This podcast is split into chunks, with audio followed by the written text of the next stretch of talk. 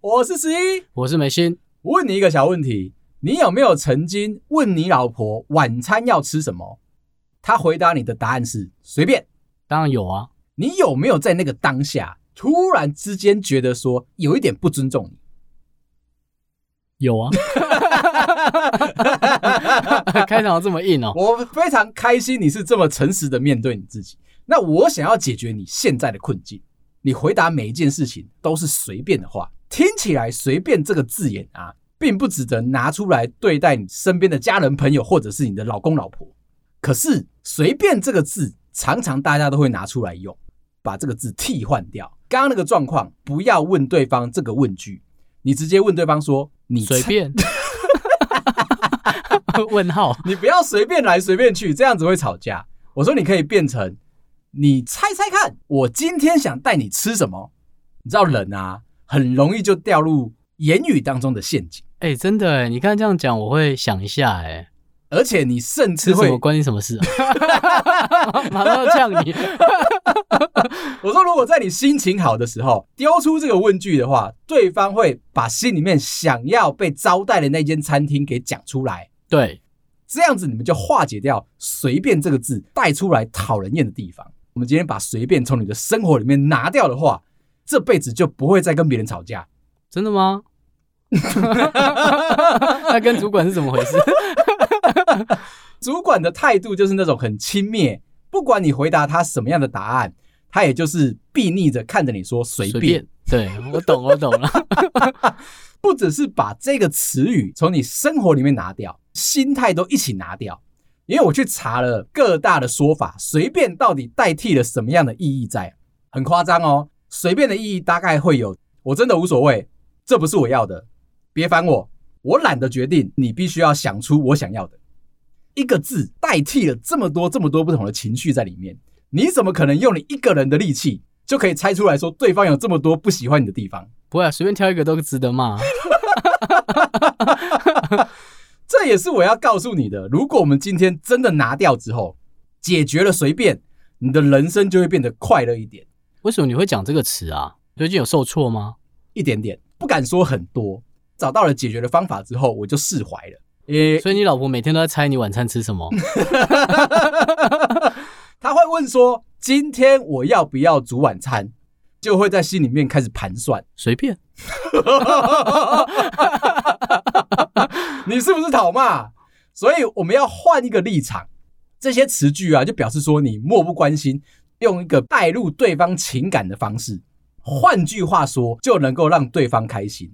设想一个情境哈，我老婆问说：“你怎么还在认真的工作加班？会不会累？”那我如果回答她说：“又怎么了吗？”是不是想要吵架？对，对方是在关心你，诶，那你要反过来说，So what？因为我在外商，又要吵架。你要说怎么了？怎么了？用这个两次的怎么了来代替说你有在关心对方的问题，这样子就不会让你心情不好。哎，他那一题问你，真的会这样回哦？你说又说很累啊？这种啊，不行不行不行不行，这样子的话，你就已经落入了那个陷阱。表达的出来是漫不在乎，别人对你关心是一个乞求来的快乐，平常不会有人关心你。哦，那如果我说我觉得有点累累，这样可以吗？可爱一点讲可以吗？叠字是没有问题的。就像最近我们一直在谣传说要裁员嘛，那如果有朋友来关心你最近在忙什么，你就说啊靠，最近谣传在裁员，我演戏演到分身乏术，这样子是一个不对的字语。为什么感觉起来你很消极，被别人强烈的压着你，一定逼着你要演戏，不觉得这件事情是快乐的？但是如果你换句话说，你说啊，最近谣传在裁员啊，所以我的工作我演起来非常的充实。OK，有差吗？我就是问而已。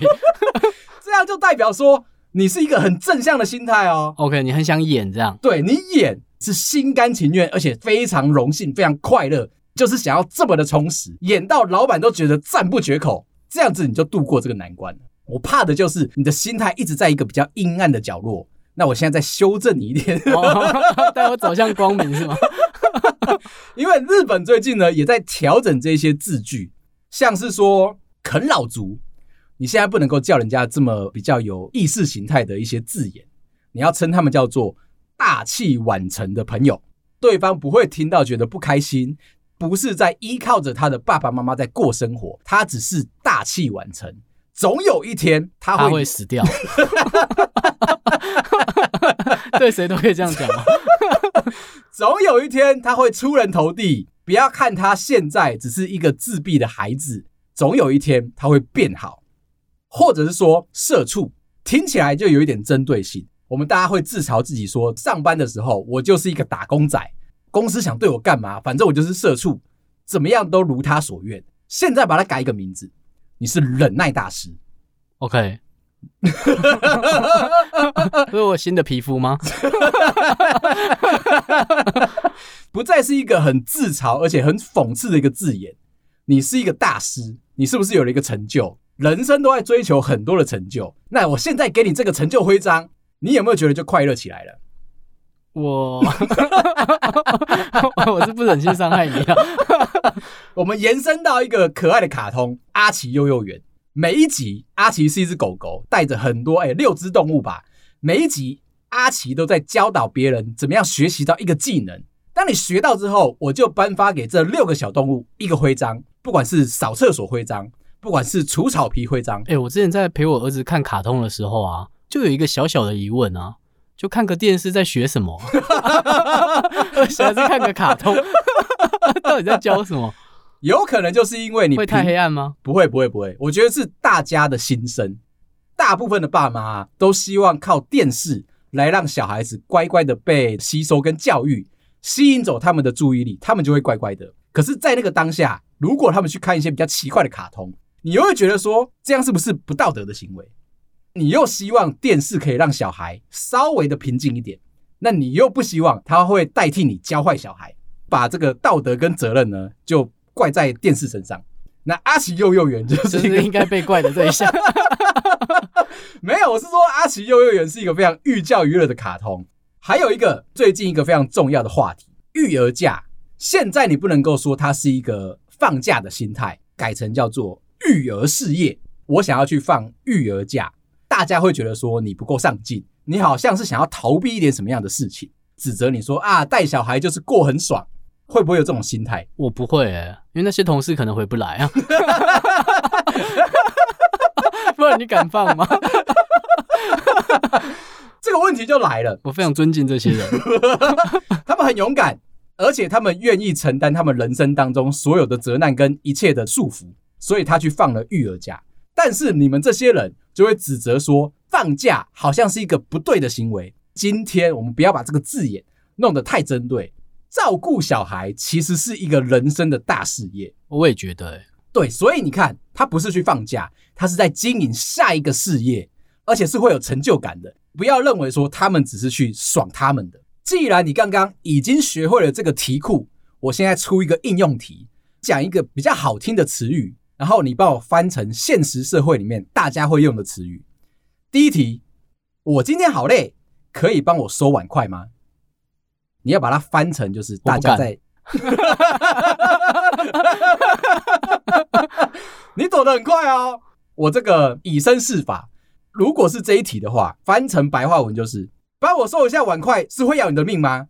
对，一般应该会这样讲。为什么你要顺着我的话讲？你都以身试法，死一个人就好了吧？下一个应用题，感觉还可以更好，你要不要再想想看？这样已经讲完了。在工作上面，可能比较柔顺的主管会这样讲，对不对？嗯。那比较严厉的主管可能会这样说：“这么简单，你都想不出来，你有没有在用脑啊？”对，这个也会听过。你为什么还是顺着我？不过讲后面那些话，其实要有一点勇气。嗯，就你可能是要跟这个员工分开啦。哦，不一定啊，有可能是一些比较惯老板的人啊，觉得员工永远都不会对他生气，才会这么变本加厉的讲这么难听的话。OK。我没有在指谁哦，我脑袋里面有人名，你不可以这样想哦。今天所有的目标都是希望大家听了之后，难听的话不要往心里去，你可以在心里面小小的转一个念，你就不会觉得说那句话是在残害你。不然的话，我干嘛一开始就跟你讲说怎么样解决随便这件事情？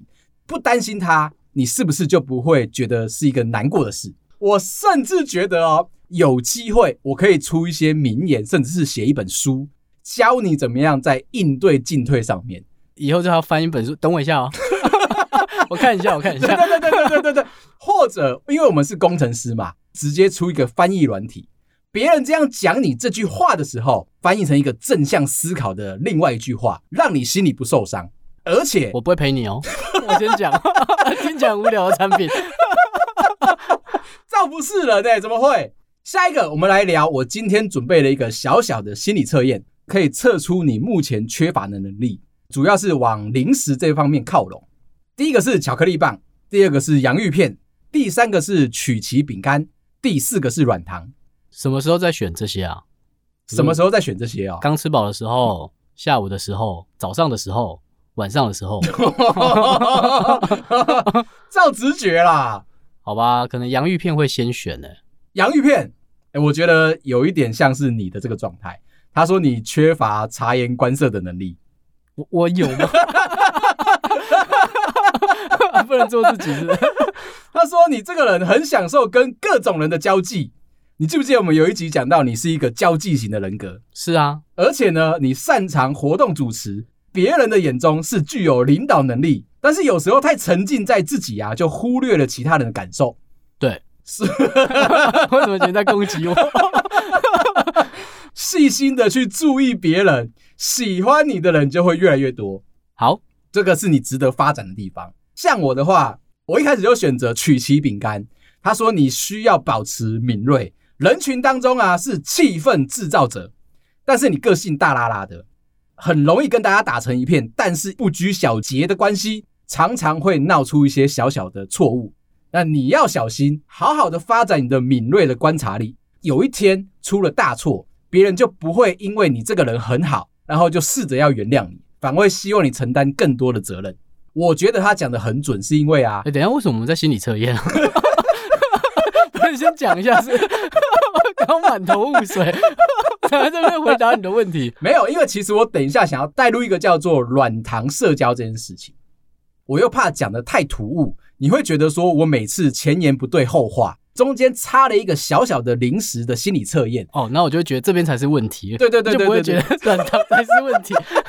你看选项里面有软糖吗？有啊，第四个。第四个软糖是告诉你说，你需要更敞开心胸。如果你选软糖的话，你是一个喜欢独处、不被打扰的人，工作跟私事都分得非常的开，心思细腻。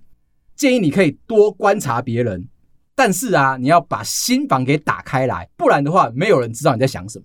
我就是要依靠这个软糖来带这个故事。最近有一个非常适合拿来拓展社交的东西，就叫做软糖。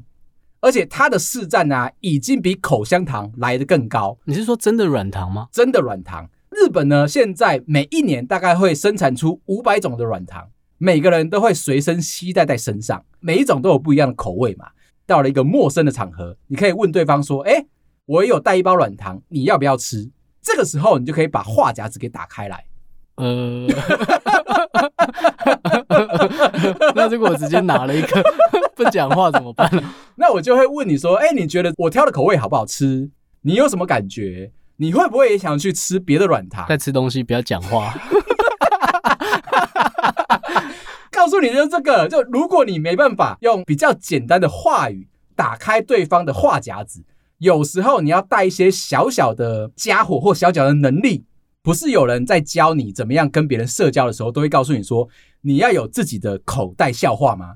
对，我有听过这个。你不管到什么场合，你就是把你最冷的那个笑话拿出来讲，只要有一个人有反应，那个人就可以成为你的好朋友。重点是频率嘛。到了每一个人群当中，你都试图的把你的笑话拿出来用，有时候你会累，不一定记性这么好，或者是不一定百发百中。今天软糖就不一样。你有试过吗？有，在一群陌生人面前直接讲一个笑话。有，我都每次到哪里我都尝试着做这件事情，就算冷场我也不担心，表示说我需要回家再努力。很多人是遇到了一次的失败之后，就觉得说他不适合讲笑话，不是这样的。你要试着让你自己带入到那个情感里面，不在乎别人的眼光，就算有人只是这样，呵呵，这样你也可以。即便对方只是冷笑，哼哼的两声，你也要努力的进攻。刚刚那个软糖社交啊，它其实是开拓了一个新的方式。以前的台湾的广告会跟你说，你随身携带口香糖，别人嘴巴干或者是口渴的时候递出去，这个时候你就开始有一些话题可以聊出来。哦，就跟软糖是一样的。口香糖有一个最大的问题，在新加坡不适用，它就不是全世界可以通用的。第二个，口香糖需要吐掉，有时候会造成别人的不方便。可是今天软糖不一样，不管是有多少种的口味。最终，你有不小心吞过口香糖吗？会啊，然后我就会祈祷，隔一天它能不能够完整的离开我的身体。你会去检查吗？拜托不要这么怪，拜托。小时候你并不知道你的胃酸可以强烈到什么样一个程度，你会担心一件事情进入到你的胃里面，如果是好事的话，它会把你的胃溃疡覆盖起来，那你就不会肚子痛啊。我以为好事是隔天不用上课，欸，你觉得这个理由老师会接受吗？我觉得我妈会啊。你妈会？我觉得我妈会啊。为什么她会？不是一般儿子肚子痛应该就不用上课啊？可是你的理由是吞了口香糖啊？你干嘛讲？太少太少人会用口香糖的理由来做社交了吗？软糖就急起直追了起来。这一招是可以分享给大家，你不知道，可是你可以拿去试试看，说不定它可以成为你社交一部分的一个小工具。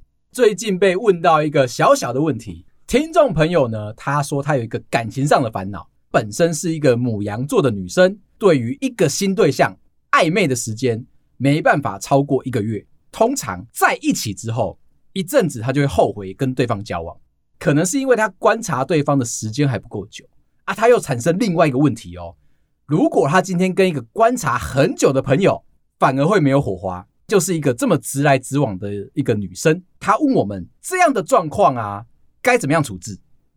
不是短也不行，长也不行。这个问题特地特地去找了十二星座，每一个星座啊，到底要怎么样才可以追到对方的流程？母羊座被列出来说，如果你要追他，好追的指数大概是七十五分，算是偏高的。他们注重两个条件，第一个是颜值，第二个是真心。如果等一下谁不是？是什么？对你的研究有点负责哦。你先听我讲完，这件事情很重要。对母羊座而言，颜值跟真心少了一个的话，那我们就要先看个性。个性必须要是开朗大方的人。如果他是一个很扭捏或者是闷葫芦的话，就不适合拿来当做一个参考的对象，但是刚刚好颜值跟真心都有的话，厉害喽！他就必须要先观察对方是不是个性大方，这样还要观察哦。颜值跟真心都有了，欸，不行不行不行！其实母羊座的朋友啊，他们在乎跟对方一起玩、一起疯、一起去做同一件事情的价值观，两个人可以一起玩的兴趣不是可以值得发展的话，其实他们就会失之交臂。哎、欸，我这边有一个母羊座的小故事，虽然跟你刚才前面有点没关，嗯、但我觉得蛮值得讲一下。说前几个礼拜我回家吃饭，我儿子刚好就在问大家是什么星座，这样啊，每个人都回答嘛。直到我妈的时候，我就帮他回答，我就说他是母羊座的。然后后来我妈才冷冷的说，他其实也是双鱼。你为什么会记错？我根本忘记了，但我一直记得他是母羊哎。好惊人哦！我们是不是都很难去记得爸爸妈妈的生日？你现在记得吗？我不记得，我记得我爸爸是狮子座，记得我妈妈可能是错的哦。而且啊，爸妈很喜欢告诉我说他们农历的生日，他们反而不太在乎国历的生日。但我这样就很难去揣测他的星座，到最后我就放弃了。刚刚这个母羊座就不一样，一定要加上这些条件之后，还有一个最重要的条件。要对母羊座非常的好，这样子的话，对，我 先不反驳你，就是一个值得交往的对象。他们的这个类型啊，在一起的朋友就是要直来直往，而且不喜欢拐弯抹角，也不喜欢猜心思。我们听众出现的问题就是，爱情里面似乎有一个叫做爱情的指数，你跟对方两个人加起来互相对对方好，总分是一百分。嗯。算是会很复杂吗？工程师的个性起来，两个人在一起，可能平均就是百分之五十，百分之五十。母羊座的他可能会因为对方给了他百分之三十，他就用百分之七十甚至八十破表的力气去对对方好，结果反而会让对方觉得说这样子就够了。牡羊座的朋友一直给对方这么大这么好的一个福报跟快乐，到最后突然间会觉得说自己不值得做这件事情。懂了。当他把所有的力气啊、所有的感情啊，全部在很短的时间内投入完。他的那个火花最后就熄灭了，感觉不到对方有一点点的进步，同等的回报。对，所以给了百分之八十，对方只给百分之二十，开始觉得有点萎靡嘛。可是对方只要进步一点点，就会再更超车，全部都给你。最后他给了对方百分之百，我可以当他的主管吗？你想贪图什么？底下人这么努力，不是太完美了吗？掌握了这个小诀窍的话，跟母羊座的朋友相处起来，其实是会蛮融洽的。但是他的问题还是回到刚刚那个最根本，一开始的时候暧昧只能够一个月，再久他就觉得说没有那个火花，交往可能也就是短短的，就是噼里啪啦的，哇，我全部都给你了，得不到好的回馈，最后又什么都没有，一直在这个无限循环里面。一定要撞墙了，才觉得说知道错了。哦，你说他的问题是暧昧期要多久吗？他的问题是他的主题曲叫做《永远不回头》，有没有修正的空间？哦，你说这一题是问我们哦？问我们。而且我后面其实还准备了其他十一个星座，我想说，哎、欸，好了好了，这样就够了，这样就够了。我想说，我们以后再分批把它拿出来。看看是不是跟大家想的是一样的这个状况。如果大家想知道，再来跟十一说一下哈。对，我们再慢慢的安排。还有另外一个感情的问题，也是值得在这边讨论的。国外旅游已经解禁了嘛？我们有一个听众朋友跟不太熟的同事，他们两个相约一起去日本来一个三天两夜的快闪行。下了飞机就开始回到旅游的快乐嘛，甚至哦，他还买到了养乐多一千。而且咕噜咕噜的就把它喝下去，因为晚上不就要？就晚上他会做美梦，特别期待啊！毕竟他在台湾买不到嘛。啊，他真的有做那些春梦吗？他喝下去了。那一天晚上觉得要做一个好梦，有一个小小的插曲，半梦半醒之间啊，突然之间隔壁床的朋友手伸过来抱住了他啊，他突然间觉得有点惊恐，醒过来想说，哎，应该不是什么大事吧？就假装要去尿尿，划了一下手机，甚至想要听我们的节目，让自己可以赶快入睡，蛮欢迎的。我一直以为啊，听我们的节目不适合在睡觉之前，太快乐，你会笑到肚子痛，就没有办法继续睡，反而你会一路听听听到早上，这样子是有点辛苦。站在我们关心大家的心情上面，我们不希望你做这件事情。结果跟我猜的是反过来的，很多人都在睡前听我们的节目。真的吗？听完之后才好睡觉，健康吗？我是疑惑了。非常多的朋友跟我说，节目就是有这个疗效在。刚刚讲到听众朋友啊，保有这个习惯，他想要再睡回去第二轮，他就觉得说要听一下我们节目。就在他半梦半醒之间，感觉又要睡进去了哦，感觉到隔壁床的朋友又站起来，而且在附近徘徊。他们是两张单人床，哦，所以他们不是互有好感的情侣。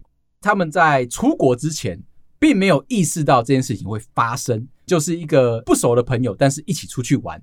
就在刚刚那个情况底下啊，突然间站起来在那边游移的这位朋友呢，跑到了我们听众朋友旁边，用气音的方式问他说：“要不要听费洛蒙？”会不会太变态？叫了对方的名字，问说：“你睡着了吗？”听众朋友遇到了这个状况，继续装睡就好了，心里面嘎嘎的嘛。结果对方啊，马上吐出下一句话：“我想抱抱你。”哦，这太尴尬了吧？问题就来了，你觉得告白这件事情啊，应该是在出国之前、出国当中，还是出国之后？这是这时候讨论的吗？适合吗？你心里面如果很喜欢一个人，今天有机会跟对方一起出国，这个是不是就值得讨论了？觉得应该会在之前，不然他不喜欢你，然后你跟他出去，那你要谨守那个朋友的分际吧。对，你要一直忍耐啊，这个忍耐，忍耐，你们是不能犯法的。有了这个机会，可以跟你喜欢的对象一起出国，那你心里面要压抑住那个喜欢他要讲出来那个冲动，旁边默默的关注着他，帮他拿行李呀、啊，然后买一些好吃的礼物送给他啊。你们可能会去找一些富有夜景、感受度非常好的地方，一起去体会这一个世界。所以你是会选择回来才会告白的人。我希望大家要选择回来之后，如果像你这样子一开始就出去告白完了被拒绝了，就没要去啊？你还是要去？为什么？票都订好了，行程都满了。对啊，还是可以去啦。只是说知道对方没有这个意思，就你自己要有分寸嘛。啊，你们两个又睡在同一间房间，这样不会很奶油、很尴尬吗？听众这件事情上面发生，他们出去三天两夜，第一天晚上他就被告白了。后面该怎么办？对啊，这样不是很尴尬吗？他告诉我巨细靡遗的他的这个心路历程，所以他是没有喜欢对方的，觉得没有感觉到来电这件事情。其实他们俩、欸、真的很老派，不然要什么？怦然心动啊！他没有感觉到对方会喜欢他，或者是他会喜欢对方，就只是当成朋友一起出去玩。对，不熟的朋友一起出去玩，没想到发生了这件事情。当天晚上一路装睡，但是他有告诉我一个非常重要的关键：为什么感觉不到对方喜欢的那个心情？对方没有听费洛蒙，这是应该讨厌。心眼这么小是，就没有一个共通的话题可以展开来嘛？两个人开心的买到养乐多一千，互相、哦、有一个共同的话题是吗？对啊，就说哎，节目上面有讲、欸，要不要一起做春梦？就是那感觉，可是因为对方没有，你就会觉得说啊，好像有一点点失落。真的努力的装睡，隔天起来一切都没有发生。但是第二天的晚上啊，似乎对方还是想要多表示点什么。他们去了一个空中花园，有夜景的地方。对方哦，还想要指引着他到比较没有人、比较冷清的一个角落，好好的两个人看着夜景聊聊天。意识到这个状况之后，马上就逃跑。第三天回来台湾了，没想到对方还是在示好，直接跟听众说：“我们叫一台计程车，我先送你回家。”这样还不错啊，蛮绅士的啊。就会担心嘛？谁出钱？担心这么小吗？不是，你就会担心说之后如果。呃，又在不同的场合遇到了，会相对尴尬。哦，而且他可能就知道他家在哪了。对啊，守株待兔怎么办？死心塌地的一直在他家门口，一直等着他，希望他可以回心转意，而且还一直不听费洛蒙，该怎么办？我自己的话，我就会说，最好的时机点应该是你们两个一起出国之后，回来台湾的机场，再决定你要不要跟对方告白，因为这样才可以选要不要搭同一班计程车哦？如果你今天是情侣，最快分手的方式其实是两个人一起出国，才是磨合的开始。有没有办法走到下一个阶段？出国是最好的考验，或者是本来就想跟对方分手，那你就会安排一个非常痛苦的 一个出国行程是吗？那你就可以试试看啊，比如说个三天两夜嘛，你们两个是不是玩的很开心？走错路，或者是订不到餐厅，或者是对方被你弄到足底筋膜炎。他能不能够忍受你？如果你觉得对方的感情依旧是这么浓烈，而且对方也感受得到说你们两个似乎有契合，你就可以在台湾的机场好好的把你的话说出来。哎，如果你有一个女朋友啊，在还没有结婚之前，还好不是现在，长得很漂亮，身材很好，都是你喜欢的外形，她个性很不好，出去一直在生气，这样你会忍受吗？我应该不行。最近在跟朋友聊到这个话题。他问我们怎么样去挑选一个蓝牙喇叭，我就说挑漂亮的。原因是因为啊，我们都不会发脾气。我们都知道蓝牙喇叭大部分内在都是台湾人代工做出来，所有的东西都是我们可以控制的。那我就给他另外一个选择题：今天有两个内在一模一样的人，一个外表非常有品味，另外一个普普通通，小心哦。我的友情就只能帮你到这边了。类比出来，我一定是挑那个有品味、长得漂亮的。附带一提，找这些国外的题材的时候啊，找到了一些些搭地铁的时候不能够做的事情。像是你今天如果在这，这有关吗？到底附带什么一体啊？我就想到了嘛，像是你在一个新加坡，它有一个明文规定，不可以带榴莲上车，这蛮合理的。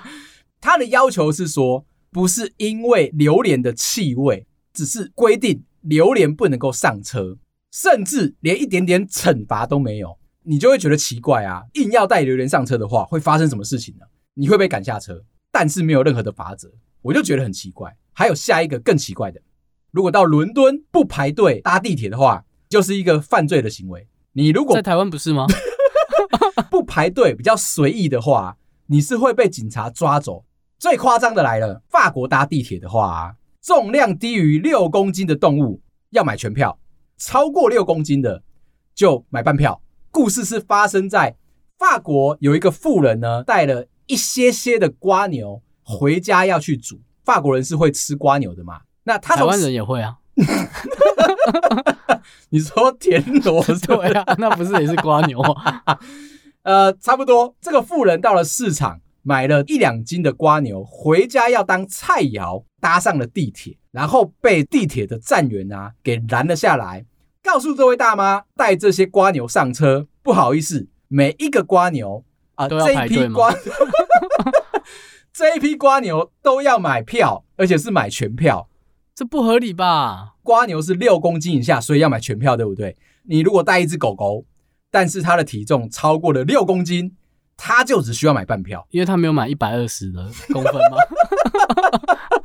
这个条例到现在都没有改变，也没有任何人出来解释说为什么有这么奇怪的一个要求。哎，这真的很奇怪哎！你说吃瓜牛吗？对，你敢吃吗？我会想要试试看。还有一个我觉得你会喜欢的，搭地铁的时候呢，不能够推开头靠在你肩膀上睡觉的人，自然的当做一切事情都没有发生过。